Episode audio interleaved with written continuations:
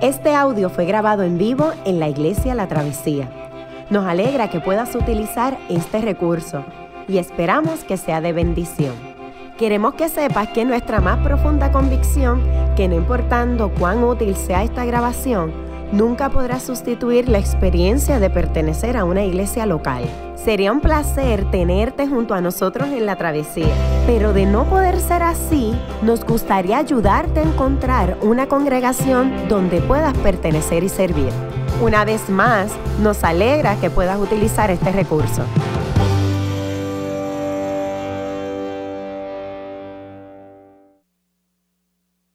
Vamos a comenzar.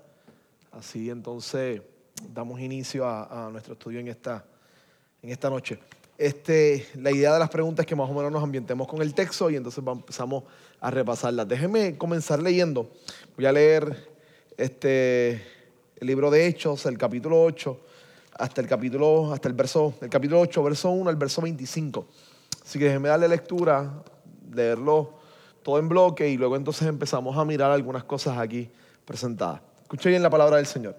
Aquel día se desató una gran persecución contra, perdón, perdón, y Saulo estaba allí aprobando la muerte de Esteban. Aquel día se desató una gran persecución contra la iglesia en Jerusalén y todos, excepto los apóstoles, se dispersaron por las regiones de Judea y de Samaria. Y Samaria. Unos hombres piadosos sepultaron a Esteban e hicieron gran duelo por él. Saulo por su parte causaba estragos en la iglesia, entrando de casa en casa, arrastraba a hombres y mujeres y los metía en la cárcel.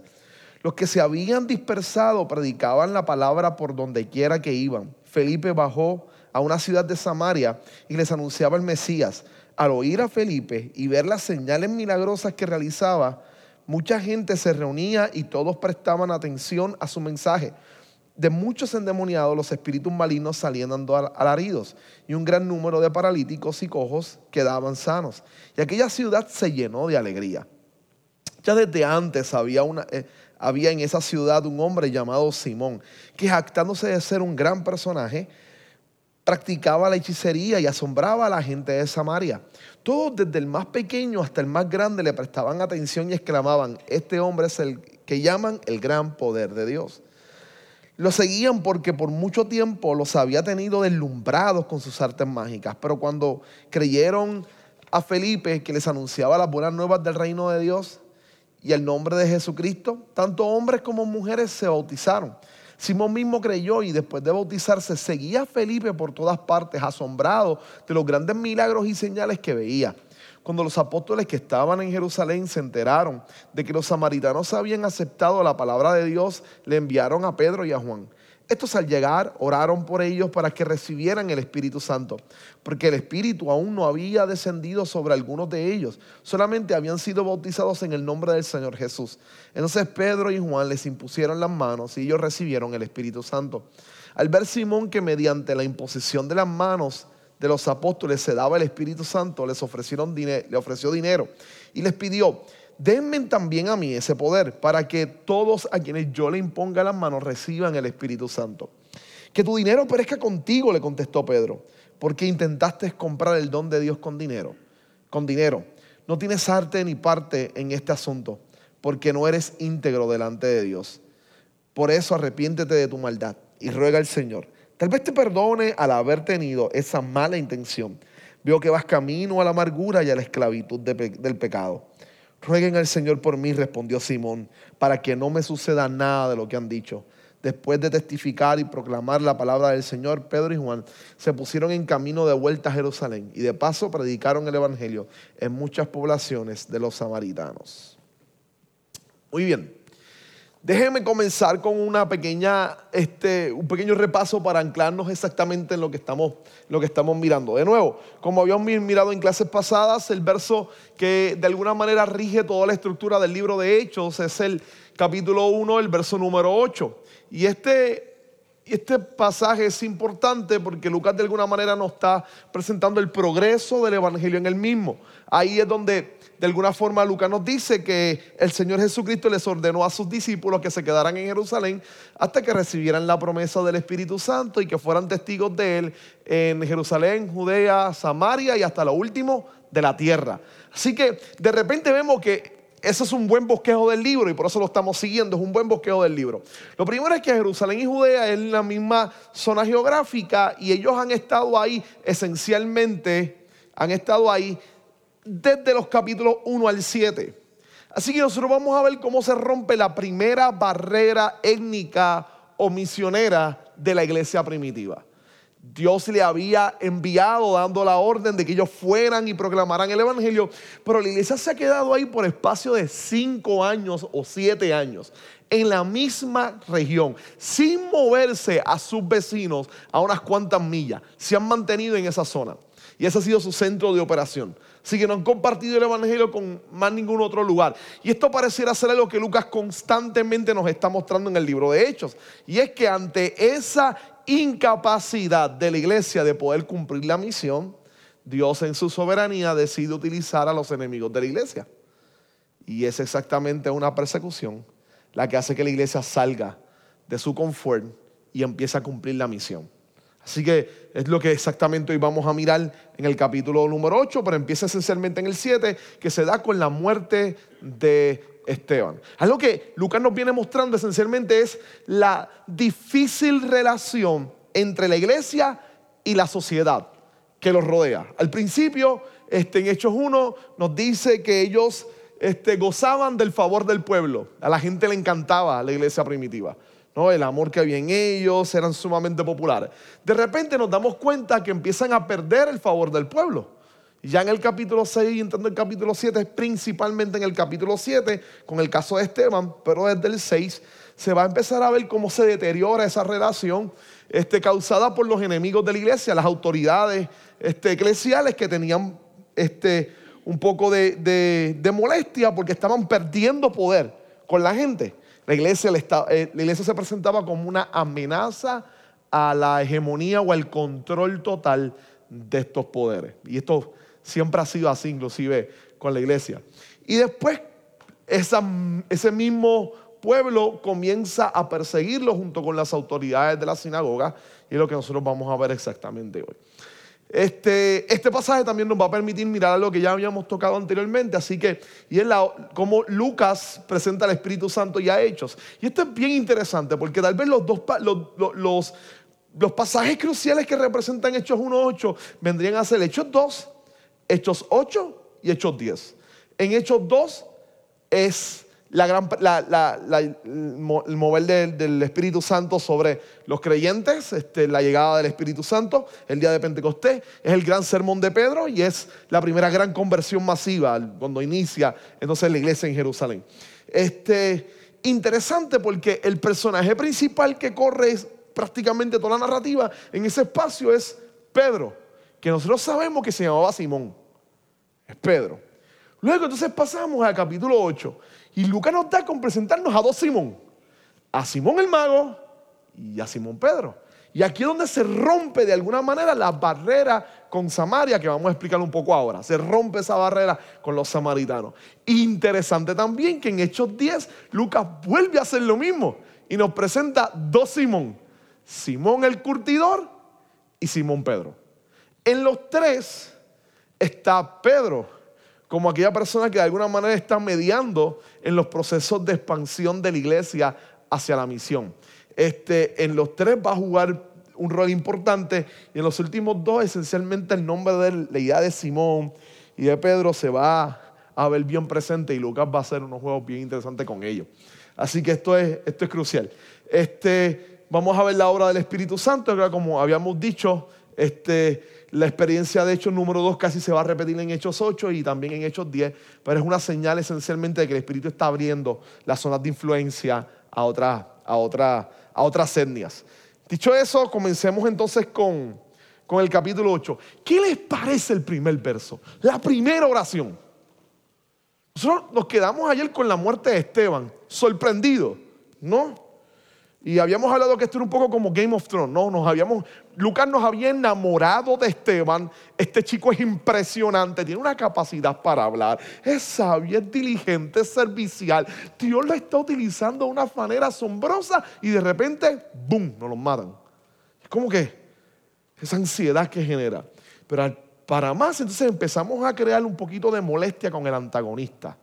Porque aparece un joven allí llamado Saulo, el cual le echan la ropa él pareciera que está mirando. Pero Lucas no solamente nos dice ahora que estaba mirando, sino que complica más el escenario. ¿Qué nos dice? No estaba allí simplemente para recoger la ropita de ellos y organizársela, doblárselas bien para que no se entrujara y después darla. No, no, no. ¿Qué estaba haciendo él allí? Muy bien, estaba persiguiendo, pero en el instante, en la primera oración, ¿estaba qué haciendo? Consentía la muerte, estaba probando la muerte de Esteban. Eso es como que, ah, sí. Y es como que, y, esto, es, esto es crucial e importante. Esto es crucial e importante. Muchas de estas cosas, este, Pablo no las va a olvidar nunca. Nosotros lo vamos a ver en el resto del libro de Hechos. Él no las va a olvidar. Y a la menor provocación que él tenga que presentar lo que Dios ha hecho con su vida, su primer argumento es, yo perseguí a esta gente. Sí.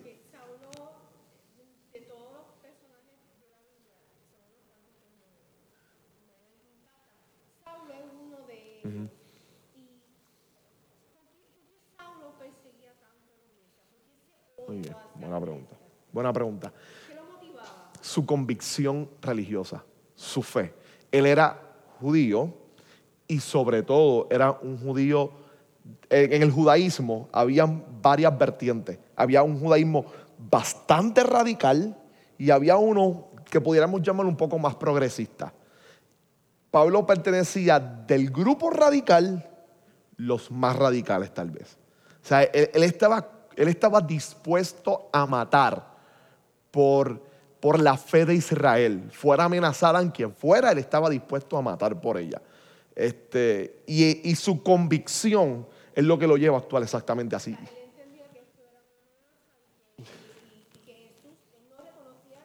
No, exacto. Es más, él entiende que él está siendo que él está siendo usado por Dios con esto.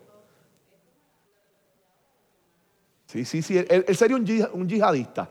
Fácilmente. Él sería un yihadista. Sí, él sería un yihadista. Él estaría dispuesto a. Ajá. Muy buena pregunta.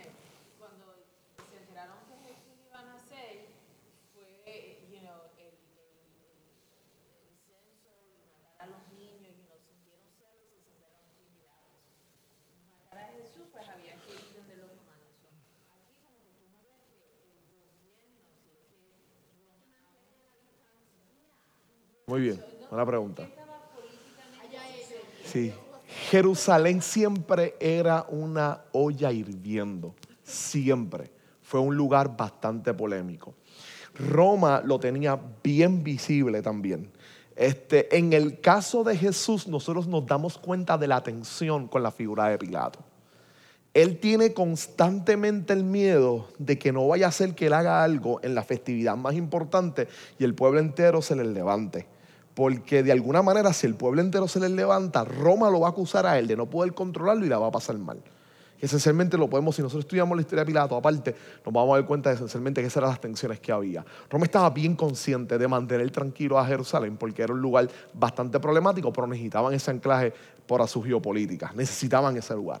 Así que de alguna manera ellos jugaban, y esto era algo que Roma siempre hacía, este, dominaba los territorios, pero jugaba con los príncipes y los gobernantes de los lugares, dándoles cierta autonomía siempre y cuando respondieran en impuestos y a los intereses de Roma. Con el caso de Jerusalén pasa exactamente lo mismo. Ellos le dan cierta autonomía al sector que favorece a Jerusalén, siempre y cuando las cosas se mantengan en lugar. Quienes están controlando el templo esencialmente son proromanos, porque son los saduceos, que es el lado más progresista del judaísmo de la época, que son los que controlan el Sanedrín principalmente.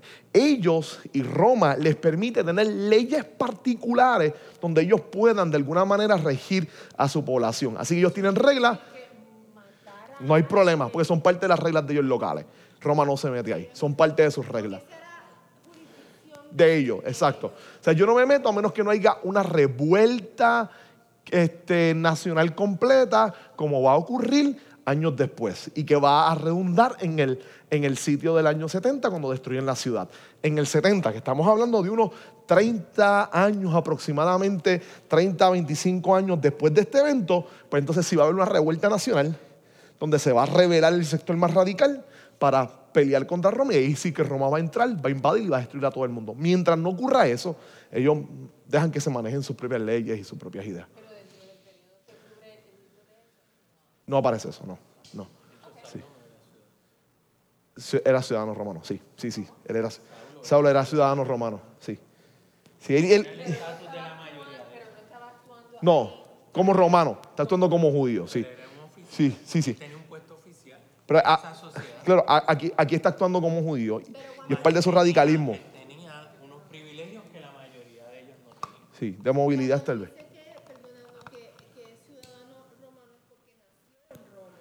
No, él nace, sí, sí. No, no, él nace en, una ciudad del Imperio Romano, pero sus papás, eh, tú, podías tener la ciudadanía, la ciudadanía romana de diferentes maneras.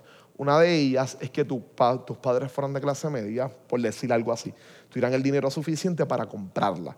Eso le permitía movilidad por todo el imperio y le permitía, de alguna manera, algunos beneficios legales. Por ejemplo, no te podían acusar, acusar de manera tan básica. Ejemplo, a Pablo no lo podían acusar en Jerusalén porque él podía apelar a Roma. ¿Qué es lo que hace? Cuando él arrestan, él, responde al derecho romano, dice, yo soy ciudadano romano, tienen que, tienen que enjuiciarme en Roma o, o, en cortes romanas. No lo pueden hacer ellos. Ese tipo de cosas lo podía hacer, que no todo el mundo en Jerusalén tenía ese privilegio. Este, pero él aquí está actuando como un judío, así que está sumamente molesto con ellos. Los romanos los dejan porque son reglas más, son situaciones más internas. Este, que eso lo vemos también con Jesús cuando de alguna manera los romanos dicen, pero ese asunto es de ustedes, resuélvanlo ustedes. Pero como ellos quieren crucificarlo y esa sí es una muerte romana, y sobre todo por la festividad es que ellos acuden esencialmente a los romanos. Pero por eso es que Pedro en el capítulo 2 le dice, ustedes lo mataron. Porque realmente el escenario y el teatro lo montaron ustedes, porque los romanos le permitían esa, esa, esa libertad. Este, Así que esa primera línea de, este, de, Lucas es bien crucial, ¿no? Este, bien crucial. Ahora, cuando empezamos a, darnos cuenta de, ese mismo texto, nos dice que producto de estás bien molesto y se desata entonces una gran persecución contra la iglesia este, en Jerusalén. Y todos, excepto quienes, los apóstoles, se dispersaron por las regiones de Judea y de Samaria este, la gran mayoría de la iglesia empieza a dispersarse. Entonces, el, verso 2 es interesante porque de alguna manera nos muestra un poco de la edad y del respeto que le tenían, el cariño que le tenían a Esteban. Así que unos hombres piadosos deciden sepultarlo y hacer duelo por él. Y un gran cariño que le tienen a este, este individuo. Y será entonces el último, el último homenaje a la vida de Esteban. Y lo van a hacer con mucho respeto. Y ahí vuelve nuevamente Lucas en el verso 3 a mencionarnos un, una señal de, de, Saulo, que uno la lee también y uno dice, oh, qué diferencia. Porque miren las palabras que, Lucas utiliza, ¿no? Tal vez genial en su manera de escribir. Saulo por su parte, por su parte, y esta cláusula a mí me impresiona, causaba estragos en la iglesia.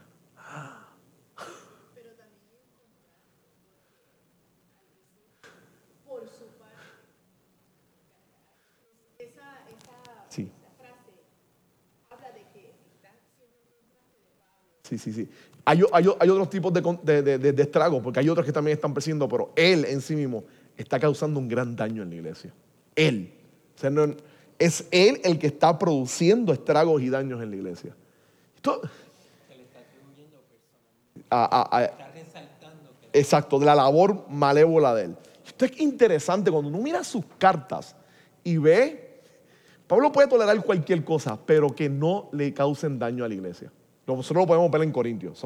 en Corintios hay un gran problema con una situación de ahí de moralidad y Pablo puede trabajar con cualquier situación, pero en el momento en que esa situación comienza a dañar la, la vida de la iglesia, el testimonio de la iglesia y a la iglesia en general, Pablo saca todas sus armas y dice, no, no, esto no se puede permitir. Ese, Pablo que, que dice, este, que, él lo cela con celo de Dios como aquel que va a presentar una novia ante él. Y así cela la iglesia y por eso tiene y por eso le habla como les habla porque él cela la iglesia porque quiere mantenerla pura blanca como una novia. Y de repente lo vemos aquí que lo que nos dice él está causando estragos a la iglesia. Esto es un poco para que usted vea la dimensión de la transformación que Dios va a obrar en la vida de Pablo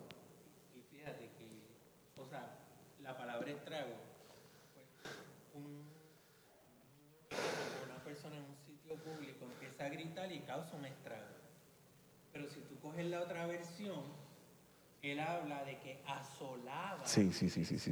O sea, el significado es diferente. Sí, sí, sí, estrago, tú causas un revolú, una interrupción. No, él está. pero cuando tú estás asolando, es que tú estás persiguiendo que, eh, o sea, hay una intención, una mala sí. Él, él, él, lo describe ahí mismo, Lucas, ¿no? Entrando de, ¿en qué, ¿en qué se basa su estrago? Entrando de casa en casa, arrastrando traba a hombres y mujeres y los metía en la cárcel. Por eso no, eran estragos. Él estaba sí. Claro, y recuerden por qué de casa en casa. Y esto, esto, muy bien, muy bien. La iglesia se reunía en casa. Eh, se reunía en el templo, pero tenían tiempos de compartir en las casas, así que aprovechaba los momentos, lo, lo que implica que conocía las casas, sabía dónde se reunían y comenzaba entonces ha perseguido, él y, y, los atacaba. Esto es bien interesante porque Pablo siempre tuvo esa personalidad. ¿No? Aún cuando se convierten en esa personalidad de llegar y causar revolución, ¿no? Hay un momento dado donde se describe a Pablo y decía, por ahí vienen los que andan causando problemas y revoluciones en todas las ciudades a las que van. Siempre causó problemas. Un momento en contra de la fe y después a favor de la fe. Si que era un individuo con una personalidad. Sí, sí, exacto, exacto. Esa es una buena descripción. Sí. Y, y, que ellos No, no, no. Él, él sí, sí. No había puntos medios. Exacto, no había puntos medios para él. Luego entonces, en los versos siguientes, una de las preguntas esencialmente era esa, ¿no? Es, es cómo se presenta Saúl en la narración de los versos 1 al 3. Y lo vemos como una persona que persigue, que causa estrago, un, un mercenario, un mercenario que está este, procurando destruir aquello que él entiende que está mal y que entiende de alguna forma que sus acciones corresponden al plan y a la voluntad de Dios. Ahora, en los versos 4 al 8 nos introduce un personaje que ya en el capítulo 6 nos había dado solamente su nombre y que Lucas nos había dicho por lo menos que poseía varias características. Número uno, sabía cómo proyectarse o comportarse, tenía buen testimonio y que estaba lleno del Espíritu Santo, porque esos eran los requisitos para los diáconos o los servidores que estuvieron en el capítulo 6 que la iglesia seleccionó. Pero ahora se convierte en protagonista. Y estamos hablando de Felipe. Su nombre es griego, por lo tanto responde a los judíos de habla griega. Y ahora entonces nos empieza a hablar de él. ¿Cómo lo presenta? ¿Cómo presenta a Felipe?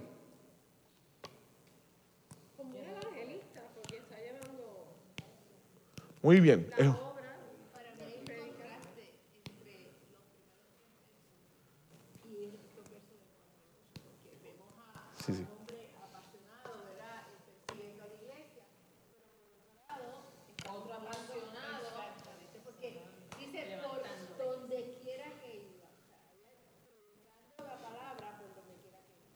Sí.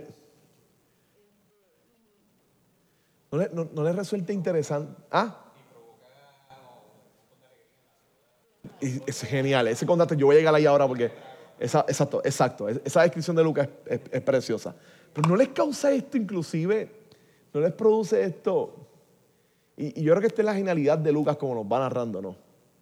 Porque Pablo siempre, siempre colaboró en pro de la misión de la iglesia. Aun cuando fue intencional y cuando no era su intención. Él sin darse cuenta está siendo usado por Dios. Porque su acción bélica de arrastrar la gente, llevarlos a la cárcel, está haciendo que muchos salgan de Jerusalén a, a esparcir la palabra del Señor. Saulo sin saberlo está siendo usado por Dios para beneficio de la iglesia y brindarle alegría a otras ciudades. y a otros lugares. Ese es poco interesante de, ah, de cómo Lucas nos presenta a Dios como el Señor de la historia y cómo utiliza a la gente aún sin querer, sin desearlo, tiene la capacidad de usar a los enemigos de la iglesia en favor de la iglesia. Este Felipe es un evangelista, está predicando por los lugares, Dios lo está usando de manera milagrosa, igual que Esteban, igual que Esteban, Dios lo está usando de manera milagrosa. Y déjeme hacerle una aclaración por lo menos en el verso 4. Lucas, como les decía en otras clases, la intención de Lucas no es presentarnos toda la historia de la iglesia primitiva. Nosotros lo podemos ver en, la primera cláusula, el primer inicio del verso 4. Los que se habían dispersado predicaban la palabra por donde quiera que iban. Así que la iglesia empezó a expandirse en muchos lugares en, el primer siglo. Lugares que los apóstoles no fundaron iglesia. Mira, vamos a tomar un gran ejemplo. Roma. La iglesia en Roma, que resulta sumamente importante en una época de la historia de la iglesia, porque se convierte en un poder decisional en la iglesia después, una iglesia que va a crecer y se convierte en un gran poder. Esa iglesia en Roma no la funda ningún apóstol. Y algunos piensan que son este grupo de personas que no sabemos su nombre, que no sabemos quiénes eran, los que se dedican en predicar el Evangelio, llegan a Roma y fundan la iglesia de Roma. Así que esto va a suceder en muchos otros lugares, iglesias que no las fundaron apóstoles, las fundaron gente de los cuales nosotros no sabemos su nombre, Dios sí los conoce y los usó de manera poderosa y gloriosa para exaltar su nombre. Ahora, estos nombres que Lucas está utilizando es porque su intencionalidad, él tiene dos intenciones, explicarle a Teófilo cómo el Evangelio llegó a ellos, por lo tanto hay una argumentación exactamente a donde él quiere dirigir, y número dos, es mover la narrativa hacia el personaje que él quiere mostrar. Que ya sabemos que tiene un coco con Saulo. De manera que lo está, explicando exactamente cómo era antes de lo que nosotros sabemos que va a ser su conversión. Así que esa es la idea de la agenda que él tiene de ir presentándola. Este, mientras está presentando todas estas descripciones de Dios usándolo este, de forma interesante, nosotros usualmente leemos ese texto y nos llama mucho la atención la idea de los milagros, de las liberaciones que, está que Dios está usando a través de él, pero tal vez podemos perder de perspectiva lo que realmente Lucas quiere, quiere mostrar y es el mensaje. Miren cómo él lo dice en el verso 6. Al oír a Felipe, al oír a Felipe, importante es lo que él estaba diciendo. Claro, ver las señales milagrosas que realizaba, mucha gente se reunía y todos prestaban atención a su mensaje. Si Lucas tiene la intención de mostrarnos que lo poderoso, lo que realmente apunta a todo lo demás, es a la centralidad, al mensaje. Al mensaje de Jesús como Mesías, como el que cumplía las promesas. ¿Y qué produce eso en la gente? Verso 8. ¿Qué produce eso en la gente? Alegría. Alegría. Recientemente estaba, estaba viendo un, video, una conversación entre un teólogo, afroamericano, uno de los expertos en teología africana, y Miroslav Wolf, que es un teólogo este, de, de Europa, pero se desarrolló y se educó en Estados Unidos. Este, y estaba hablando sobre la alegría, Theology of Joy, la, teología de la alegría. Y él le preguntaba al, teólogo este, afroamericano qué era para él alegría. La respuesta de él fue genial. Él dijo, es, es esa capacidad sobrenatural que enfrenta los miedos de la muerte, la enajenación y el dolor. Es esa fuerza sobrenatural que enfrenta la angustia y los temores de la muerte, la enajenación y el dolor. Eso es la alegría. Y, tiene, y eso es lo que produce el Evangelio, ¿no? Es alegría, es alegría. El Evangelio produce alegría. Aquella ciudad se llena de alegría por la llegada del Evangelio. Y la alegría es algo importante. Miroslav Wolf le responde y le dice, a este, cuando después que él termina esta, esta, esta explicación, le dice, es interesante porque no sé tú, pero yo me he dado cuenta que la alegría se manifiesta más en países con terribles situaciones sociales que en países donde pareciera que todo está bien. Y él termina dice, la cotidianidad nos ha robado la grandeza de la alegría. Lo cotidiano nos elimina a veces la grandeza de la alegría que produce el Evangelio. La alegría que produce el Evangelio. Solo tal vez en ambientes de, extrema adversidad, donde, donde la muerte es bien real, donde se está persiguiendo, la alegría del Evangelio de que la muerte es un enemigo vencido, de que la resurrección es puesto que la muerte no tiene poder. El Evangelio tiene una alegría asombrosa y poderosa, porque se sabe que la muerte ya no posee poder. No posee poder. Cristo la venció. En un ambiente como el de nosotros, tan saturado por estas visiones materialistas de la vida, de la posesión, del éxito, este, visto como adquisición de propiedades y de dinero, etc., la alegría pareciera ser lo que ya no nos interesa. Es lo que no es práctico para nosotros. Y el Evangelio produce alegría. Y de vez en cuando tal vez deberíamos nosotros, en parte de nuestra oración, pedirle al Señor que, que, que que nos devuelva el sentido de la alegría que produce el Evangelio.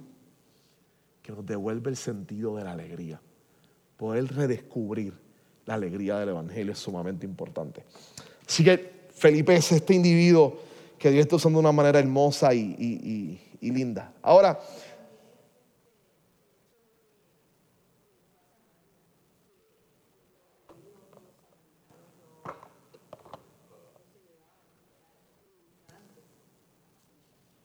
Sí, muy bien. la idea de los samaritanos, gracias. La, idea de los samaritanos, Samaria era, era una mezcla entre gentiles, pueblo gentil o no judíos y judíos, así que los judíos siempre lo veían como, como un pueblo, este, lo menospreciaban, lo menospreciaban. algo bien interesante, sin embargo, con la teología samaritana es que ellos no se llevaban con el templo. ¿Se recuerdan la, la descripción gráfica de la, la reunión de Jesús con la samaritana? Cuando está en el pozo que le habla sobre el lugar de adorar y le dice, ah, ustedes dicen que se adora en este monte, nosotros que en Jerusalén, pero llegará la hora en que ni en Jerusalén ni en el monte se va a adorar, sino que los verdaderos adoradores adorarán al Padre en espíritu y en verdad. Ese diálogo con la samaritana es porque refleja esencialmente, Jesús conocía la teología de los samaritanos, ellos tenían un gran problema con el templo, ellos no, no, no creían en el templo. Interesante porque el sermón, como nosotros vimos, este, el miércoles pasado en el sermón de Esteban, a Esteban lo acusan por dos cosas. Lo acusan por este, menospreciar a Moisés y la ley y Esteban se defiende de eso. Lo acusan por menospreciar el templo y Esteban no se defiende de eso. Tiene serios problemas con la idea del templo también. y, pareciera que Felipe es de ese mismo grupo. Así que ese mensaje de Jesús entronando como el que podemos adorar y no la necesidad de que el templo este, va a tener un, un gran acojo entre, lo van a recibir muy bien el grupo de los samaritanos. Así que eso tal vez parte del, fervor que van a tener. La pregunta 3, me perdona, eso no estaba, es parte de la semana pasada. Así que la 4, vamos a ver otro individuo que entra en la escena, Simón. Simón.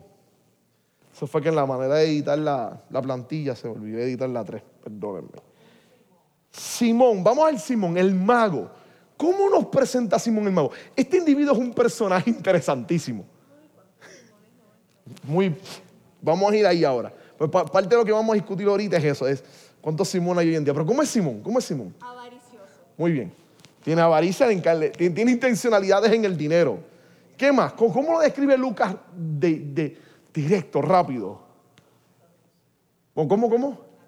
Jactándose. Muy bien. Él es, él es el, el, que llaman el gran poder de Dios, el grande. Este tipo es un rockstar, ¿no? Es un tipo que llama la atención, que le gusta llamar la atención. Muy bien, practicaba la hechicería. Lo que, lo que es bien interesante, nosotros tenemos unas visiones sobre la hechicería que tal vez hay que, como dicen los chamos, hay que bajarle dos a nuestras visiones sobre hechicería. Porque nosotros pensamos, cuando dice hechicería, pensamos en este individuo con barba, todo encolvado, con libros así negros y con calaveras por el lado, y lo vemos así como en esta. Ah, con el caldero, es Gargamel, el de los pitufos. tipo Gargamel, el de los pitufos, ¿no? Este, las la imágenes de nosotros es, más producto del medievo y la ilustración, de cómo se hacían, cómo se miraban este tipo de individuos. Pero realmente a lo que se está refiriendo aquí era personas que, que sí, que, que, practicaban, practicaban la idea de, pensaban que tenían tal vez algún poder de los dioses definitivo, practicaban con remedios, con diferentes cosas. Este, era un le llamaban tamaurgos, tamaurgos. Era un grupo de personas que pensaban que con ciertos rituales, tipo de chamán, este, pero, pero de nuevo, un tipo de chamán, pero no este tipo brujo, así, sino un tipo de chamán que de alguna manera él, él te hacía dos o tres ritos para que te sanaras. O sea, era una persona que tenía tal vez control del, de, de la escenografía impresionaba a la gente. Y ese es Hoy en día se llamaría un embaucador. ¿Sí? ¿Sí? Sí, sí, sí, sí, sí, sí. Porque los, sí, tenía seguidores. Era, era una práctica tradicional de la época, ¿no? La idea de estos personajes siempre van a tener gente que los sigan. Este, así que el tipo es bien jactancioso. Él se piensa que es el gran poder de Dios. Es un tipo que tiene fama. ¿Qué pasa con él? Hay muchos que lo siguen, pero ¿qué ocurre con él? Ahí automáticamente nos da el encuentro de él con Felipe. ¿Qué pasa? Entre él y Felipe. Felipe está predicando el Evangelio. ¿Y qué pasa con este chico llamado Simón el Mao? Se entera. Se impresiona con la, con la Muy bien. Con los milagros Muy bien. Las curaciones y la, y la predicación de Felipe. Muy bien. Se asombra y de alguna manera decide creer o cree, o creyó, ¿qué nos dice, algo sucedió ahí. Y se bautiza, muy bien, y se bautiza. Entonces decide entonces seguir a Felipe por todos lados. Y aquí vemos Lucas, Lucas es interesante porque Lucas ya empieza a, mostrarnos las, las fracturas que este chico tiene por dentro, ¿no? Empieza a sorprenderse con los milagros de Felipe. No con el mensaje, sino con los milagros, con lo que Felipe está haciendo, con lo que Felipe está logrando. Entonces empieza a sorprenderse con él. Pero Lucas de repente pareciera que lo deja ahí y nos muestra otra escena. Y la escena es que la iglesia en Jerusalén se entera de lo que está sucediendo en Samaria. ¿Y a quiénes mandan? A Pedro y a Juan. A Pedro y a Juan. Y no puedo perder de perspectiva de señalarles eso. Nuevamente, Pedro y Juan, y lo vamos a ver en Lucas como los, como los líderes de la iglesia primitiva. Sin embargo, ¿quién siempre habla? Pedro. Juan no dice nada nunca. Interesante, ¿no? La capacidad de, de poder quedarse callado, y saber esperar su momento en la historia y en, y la obra del Señor. Eso habla muy bien de Juan, ¿no? Porque recuérdese que cuando uno lee el Evangelio, Juan no es este chico que necesariamente su carácter lo lleva a quedarse callado. Cuando uno lee los Evangelios, Juan no, en el Evangelio de Juan él se presenta como el discípulo amado. Pero cuando uno mira el resto de los Evangelios, Juan no es este chico que su carácter es quedarse callado. A él lo llamaban, él era, él, hizo hermano, lo llamaban los hijos del trueno. Estos tipos eran vocales todo el tiempo, peleones constantes. A la primera que pudieran tener una oportunidad lo hacían, a nivel que llamaron a la mamá para que negociara con Jesús un lugar especial para ellos, así que eran listos, tenían, tenían ambiciones políticas en el reino de Dios. Este, estos chicos eran tremenditos, ¿no? Era parte del corillo chévere que Jesús tenía que tratar con ellos. Este, en su evangelio él se presenta así chulo como el, como el discípulo amado, pero también es poquito fuerte, él es bien vocal, es bien presencial, es del grupo que siempre está con Jesús, pero ahora después de hecho, este chico pareciera que está callado. Después de que Pedro salga en escena, él de alguna manera se convierte en el líder de la iglesia. Sí, sí. Entendemos el carácter de Pedro. Pero es bien interesante inclusive eso, porque pero esto, esto hace a Juan tal vez más grande todavía. Esto hace a Juan tal vez más grande todavía porque tienes toda la razón. Pedro es Pedro. Pero imagínate que Juan entonces quisiera actuar igual. Exacto. ¿Cómo se iba a formar este revuelo? ¿Cómo tú resueltes eso? Muy bien, muy bien. Por lo tanto, vemos un poco de madurez en Juan en el hecho de que mejor quedarse callado y que esto funcione. Sí, vamos a quedarnos. Y es bien interesante la idea que él prácticamente no habla en todo el libro de, de Hechos, que constantemente va a ser vocales Pedro. Son parte de los Pedro, ¿verdad? Viene con el nombre. Entonces, Pedro y Juan llegan. Hay dos cosas que tengo que señalarles aquí. La primera es que Cuando se está refiriendo al bautismo de Jesús, hay unas distinciones en el libro de Hechos con el bautismo de Juan y el bautismo de Jesús. El bautismo de Jesús se refiere esencialmente a sepultarlo, a, a sumergirlo en las aguas en el nombre de Jesucristo. Obviamente, después va a haber una cláusula trinitaria que se va a hacer, que es en nombre del Padre, del Hijo y del Espíritu Santo, ¿no? Y eso lo vamos a ver en el libro de Hechos. Así que la, la idea de bautizar en el nombre de la Trinidad y en el nombre de Jesús es algo que, que se va a hacer. Lucas no se está refiriendo a la fórmula del bautismo, se está refiriendo al bautismo de Jesús en el sentido de que es el bautismo cristiano, el bautismo cristiano. Lo segundo es el hecho de que después Pablo nos va a enseñar, recuérdense que, que Dios todavía le está enseñando a estas personas, ¿no? Aquí, cuando ellos están, los evangelios no están escritos, las cartas de Pablo, bueno, Pablo está persiguiendo a la gente, todavía no ha escrito nada. Así que hay mucho de lo que, por eso, mucho, mucho de lo que usted y yo sabemos, ellos todavía lo están aprendiendo en el proceso. Así que no hay manera de ellos saber si el Espíritu Santo está en, en el individuo. Eventualmente Pablo, usado por Dios, nos va a decir que el Espíritu Santo llega a la persona en el momento de la conversión. Y vamos a ver tal vez algo también en Pedro, porque Pedro cuando predica les dice, arrepiéntanse, sean bautizados y van a recibir el Espíritu Santo.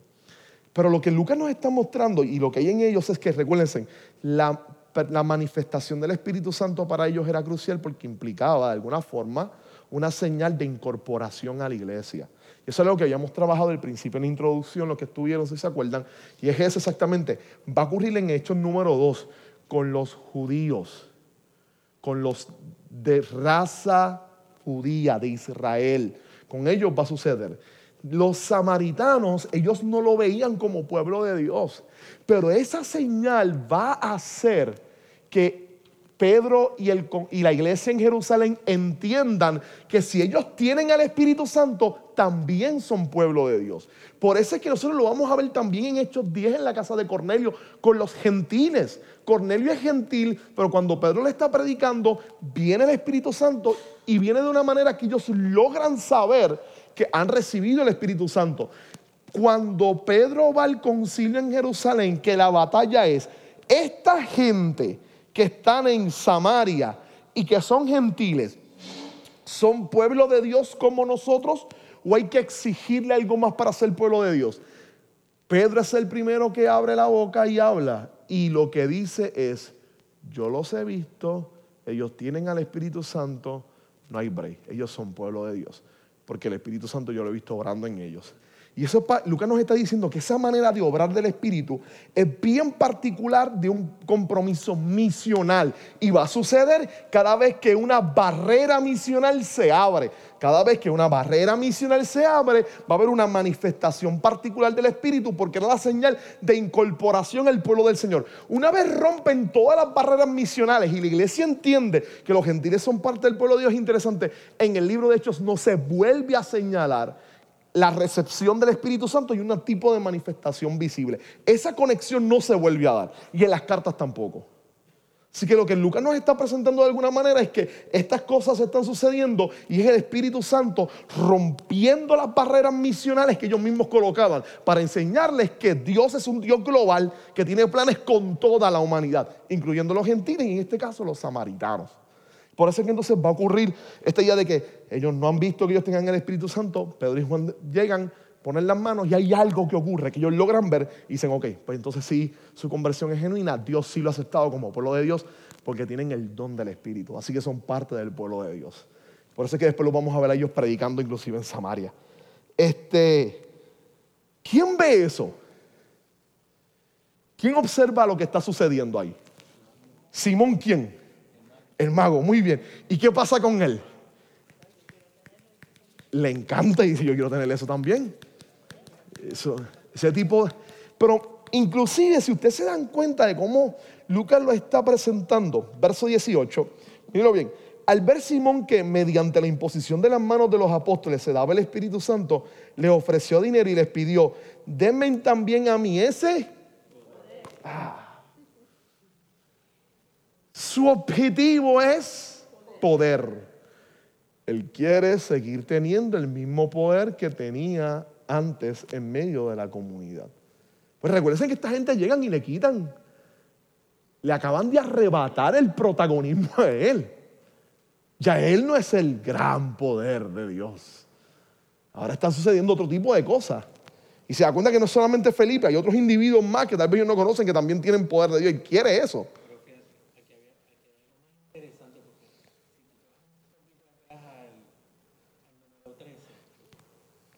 Cuando él, cuando él vio lo que estaba haciendo Felipe, ajá.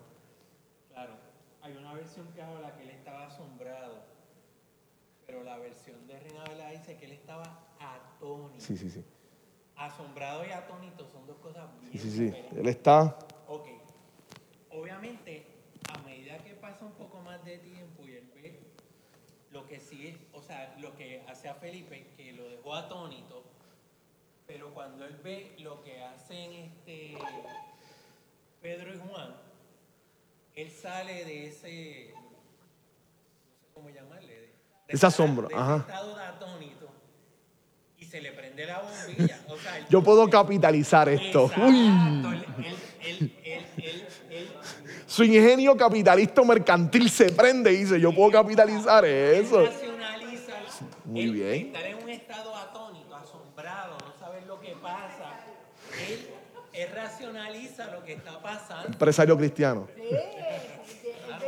Más y más que él se, en algún momento él se da cuenta, y aquí lo dice específicamente, que estar bautizado es una cosa y tener el Espíritu Santo es otra cosa diferente, porque esto es lo que viene en Sí, sí, sí. a de orar para que se derrame el Espíritu Santo de esos que ya están bautizados. Sí, sí, sí. Y él quedó atónito con el bautizo y lo y, y la Pero- pero decía, esto- oye, pero Esto yo lo esto quiero. sí, Esto yo lo quiero. esto Sí, sí. Claro, claro. Este, el asunto es que entonces él se atreve, es sagaz realmente. Él saca ese dinero y le dice, vamos, dale, dame el truco. Toma, dame el truco, véndeme el truco. Sea, no sé, ponme algo, dame algo, pásame algo para yo poder hacerlo. Hay que tener fuerza cara para hacer eso. Hay que tener... Fíjate, él no preguntó. No, no, no, no, él rápido. Pues si el mercado. Claro, pues él, él- él es todo un negociante. Él dice, o sea, todo se mueve por dinero en la vida. Yo tengo dinero, dame. Entonces, miren, y vamos directamente a- a- para, para después mirar esto. Vamos directamente a la respuesta de Pedro. ¿Cómo responde Pedro cuando le pide dinero? Bien duro. Bien duro. Bien. Pero, Pedro. Que tu dinero perezca contigo, porque intentaste comprar el don de Dios con dinero. No tienes arte ni parte en este asunto, porque no eres íntegro delante de Dios. Por eso arrepiéntete de tu maldad y ruega al Señor, tal vez te perdone al haber tenido esa mala intención. Veo que vas camino a la amargura y a la esclavitud del pecado. Vamos, vamos, vamos, sí. Pero, pero vamos a ir ahora, vamos a ir ahora. Vamos a ir ahora. Pero a pesar de todo le abre el espacio. Y le no, porque le dice arrepiéntete. Pedro no le dice, tú estás fundido, le dice, mira, arrepiéntete.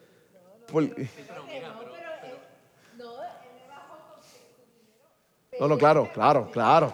Después le dice arrepiéntete. Pero vamos a ir ahí. Vamos a citar. Pero Simón el mago no era tan malo.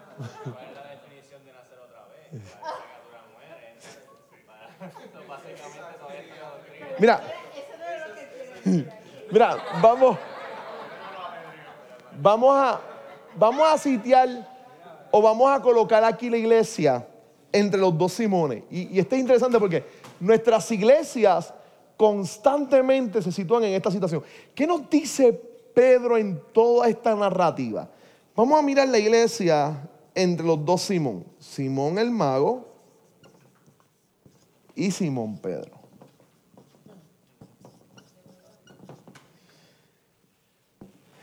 Muchas de nuestras iglesias en Puerto Rico se parecen mucho a Simón Pedro. No, por lo duro, necesariamente. No por lo duro necesariamente. Necesariamente. Muchas de nuestras iglesias en Puerto Rico se parecen a Simón Pedro, igual en América Latina. La gran mayoría de las iglesias en Puerto Rico, que si somos honestas, tienen casi un inicio igual que Simón. No son iglesias de profesionales, no son iglesias de individuos o de personalidades, no son iglesias de, de- gente que ha escalado los grandes senderos académicos, son todo lo contrario, son iglesias que crecieron en, la- en los barrios, que crecieron en, en las barriadas, en el campo, en las barriadas, que crecieron con personas que antes eran adictos a droga o eran campesinos o eran personas que a duras penas tuvieron un cuarto año. Sin embargo, el Evangelio los tomó, los transformó y tal vez algunos de nosotros que venimos de contextos similares podemos acordarnos de dos o tres pastores que sí, no tenían educación teológica, pero sin embargo en su escuela fueron malos estudiantes, pero una vez el Evangelio entró en ellos, de alguna manera eh, eh, eh, el Espíritu les dio esta única capacidad de hablar, de coordinar, de predicar muy bien. Le- Les dio deseo de estudiar la escritura y muchos de ellos em- realmente empezaron con los pocos recursos que tenían, sin dinero, sin capacidades, a estudiar la escritura. Y la gracia de Dios obró de manera tan impresionante que levantaron algunos de los ministerios más efectivos y, más, y que más gloria a Dios han dado en este país. En este país. ¿Ah?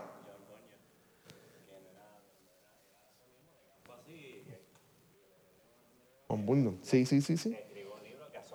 Sí, sí, sí, sí. Juan, definitivo. Él era este, mi- minero, era trabajar en las minas.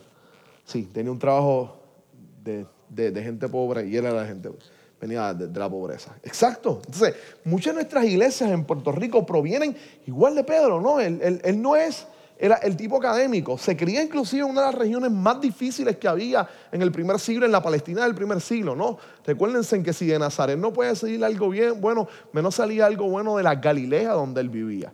No era Galilea de los gentiles, este- esta Galilea oscura, esta Galilea pecadora, esta Galilea que Roma tenía asediada todo el tiempo porque era bastante rebelde, esta Galilea con todos los problemas, este, viene de ahí, viene de Galilea. Y ahora está en la zona académica de Jerusalén, está en Jerusalén, está siendo usado por Dios de una manera interesante, ¿no? Y este chico que nosotros vemos medio torpe, con un cierto carácter, que responde muy rápido, está siendo el individuo que está siendo usado por Dios. Ahora, constantemente nuestras iglesias también se enfrentan a la tentación de Simón el Mago. Es de que, se, de que venga a nuestras iglesias el político, de que venga a nuestras iglesias el artista, que vengan a nuestras iglesias el gran comerciante, que venga a nuestras iglesias eh, la figura pública, X o Y. Y de alguna manera, a veces sufrimos la tentación de celebrar desmedidamente la conversión de estas grandes personalidades y casi obviar los milagros en gente que socialmente tal vez no son tan importantes. Y en nuestro Puerto Rico, nuestra iglesia ha sufrido mucho con la introducción de estas personalidades que a veces lo que buscaban, igual que Simón el Mago, aquí entre nosotros era continuar con su poder, con su influencia, con seguir llamando la atención.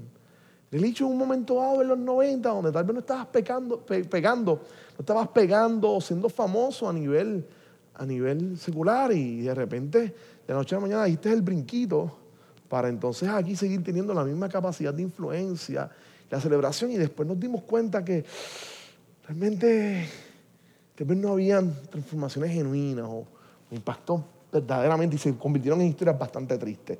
No, nos vemos siempre tentados a desear este tipo de situaciones, específicamente en contextos donde la iglesia ha sido tan golpeada, tan, tan menospreciada. Específicamente en nuestro país, donde antes a este grupo de personas que vivían del campo, despectivamente le llamaban aleluyas o le llamaban este, sí, aleluya, porque para la gente lo que hacían era simplemente gritar, ¿no? Y que se conviertan estas personalidades que tal vez le daban estatus a la iglesia, la iglesia se volcaba para tal vez esta desesperación de señalar a la sociedad, esto realmente tiene sentido. Miren cómo este individuo ha logrado creer a nuestro anuncio. Y eso siempre, esa tentación siempre va a estar ahí. En la Alemania del siglo XX, del inicio del siglo XX, la iglesia luterana había perdido mucha fuerza frente a la filosofía y el, y el mundo académico. Pero de alguna manera el tercer Reich, los nazis, le brindaban la oportunidad de volver a estar en el poder y ser reconocidos. Y si la gran mayoría de la iglesia estatal o la iglesia oficial en Alemania se lanzó completa al tener personalidades del tercer Reich cercanas a Adolfo Hitler que confesaban la fe, que proclamaban la fe y como era la gente que tenía poder, la iglesia empezó a exaltarlos al tal nivel de que se aliaron con el tercer rey y veían en Hitler esta persona que era usada por Dios para poder traer el reino de los cielos. Y en sus confesiones así lo decían. Creemos que Dios va a usar en este tiempo a Adolf Hitler para establecer su reino. Entonces tuvieron que venir gente como Dietrich Bonhoeffer, Karl Barth, entre otros, y asumir entonces la posición de, de Pedro.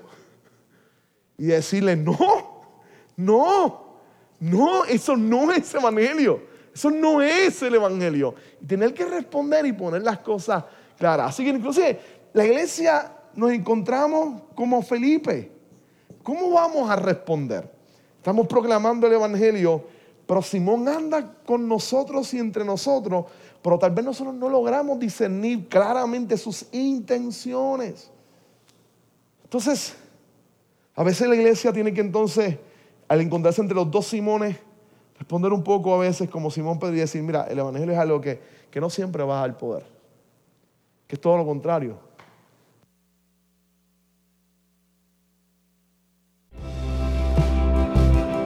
Qué bueno que pudiste escuchar esta grabación. ¿Qué tal si la compartes con otros? Recuerda que hay muchos más recursos en nuestra página latravesía.org, donde también puedes realizar un donativo. Dios te bendiga.